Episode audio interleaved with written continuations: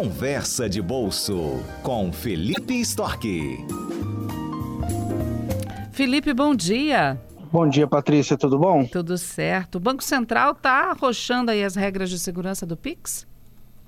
É verdade. O Pix já caiu na graça do brasileiro, né? E para tentar gerar cada vez mais transparência e segurança, o Banco Central está fazendo, baixou três novas regras para é, dar um pouco mais de segurança ao processo e deixar o usuário um pouco mais tranquilo.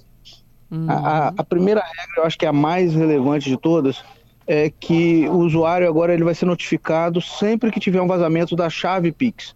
Ah, o que era antes, a regra era que a, a, a notificação só precisa ser feita se houver um risco de segurança efetivo.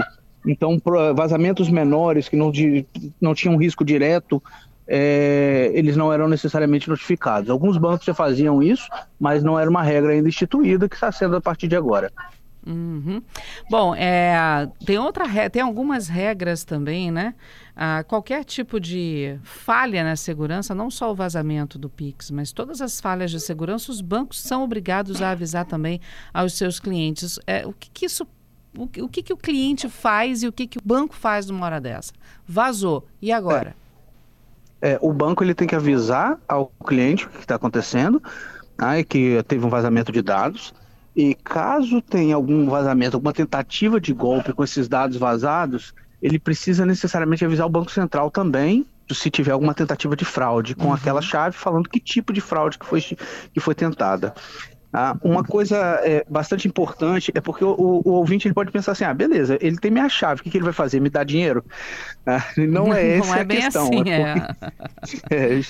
justamente, porque no final das contas a gente tem que lembrar que boa parte dessas chaves elas são CPFs, e-mails e, e telefones. telefones. Então, usando esse vazamento de chaves com outros vazamentos que podem já ter acontecido por outros sites e outros, outras empresas, os, os bandidos eles podem aplicar golpes mais sofisticados. Eles podem fazer chaves falsas para tentar com nossos parentes e amigos que façam depósitos. Eles podem tentar com a gente fazer golpes também mais sofisticados.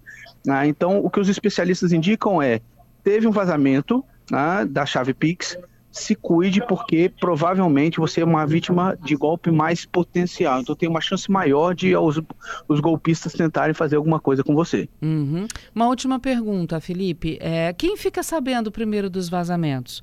Porque às vezes a gente tem a impressão que a imprensa fala da, dados foram vazados do banco tal, da instituição tal, e aí a gente, né, poxa, mas o banco não me avisou, o banco avisou, o banco sabe, o banco não sabe. Isso é tudo muito rápido, né? Quem fica sabendo primeiro que vazou os dados? Quem fica sabendo primeiro é o banco, porque é o sistema dele que é acessado, né? Uhum. Que tem a falha de segurança, e aí um, um hacker entra dentro do, do, sistema e captura uma parte das informações.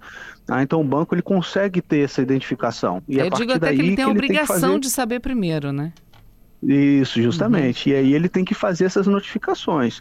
Tá? Mas o, o, Pix, até agora, ele tem sido bastante seguro. Né? 0,007% de, das, das operações que tem tido problema até agora. Né? Então, não, não, se tem muita, muita é, notícias de golpes elaborados usando essas esses vazamentos de informação.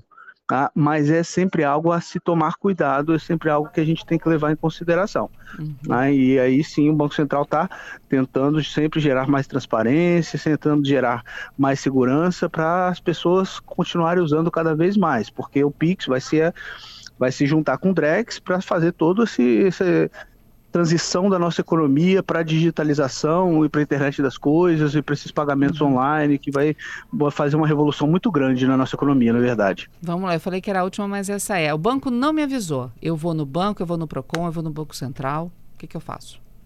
É, se ele não te avisou até agora, é porque possivelmente as suas chaves não vazaram uhum. ou porque não foi identificado como uma, um, um caso grave. Tá? É, maior, os bancos grandes eles já vinham avisando, tá? a maior parte dos bancos eles já vinham avisando qualquer tipo de vazamento. Tá? E assim, vazaram poucas. Teve notícias de vazamento de 400 mil chaves, de 100 mil chaves. Tá? Agora no mês passado vazaram 238 só. Né, no, no, universo de mais de 660 milhões de chaves que existem no Brasil, então não, não é uma quantidade relevante que tem vazado, são quantidades pequenas e os bancos têm fazendo essas notificações. Então, provavelmente, se o ouvinte não foi notificado, provavelmente não vazou. Tá? Mas caso tenha vazado, ele não tenha sido notificado e ele tenha sofrido um golpe, ele pode pedir ressarcimento através do, do, dos sistemas legais. Ele pode entrar na justiça né, e pode, principalmente se ele tiver tido, tiver tido prejuízo. Uhum. Né, ele pode entrar na justiça e pedir ressarcimento para o banco, inclusive dos danos morais. Tá certo. Felipe, obrigada mais uma vez, viu? Uma excelente sexta-feira, final de semana e até sexta que vem. É um prazer para vocês também. Um abraço a todos. Um abraço, até lá.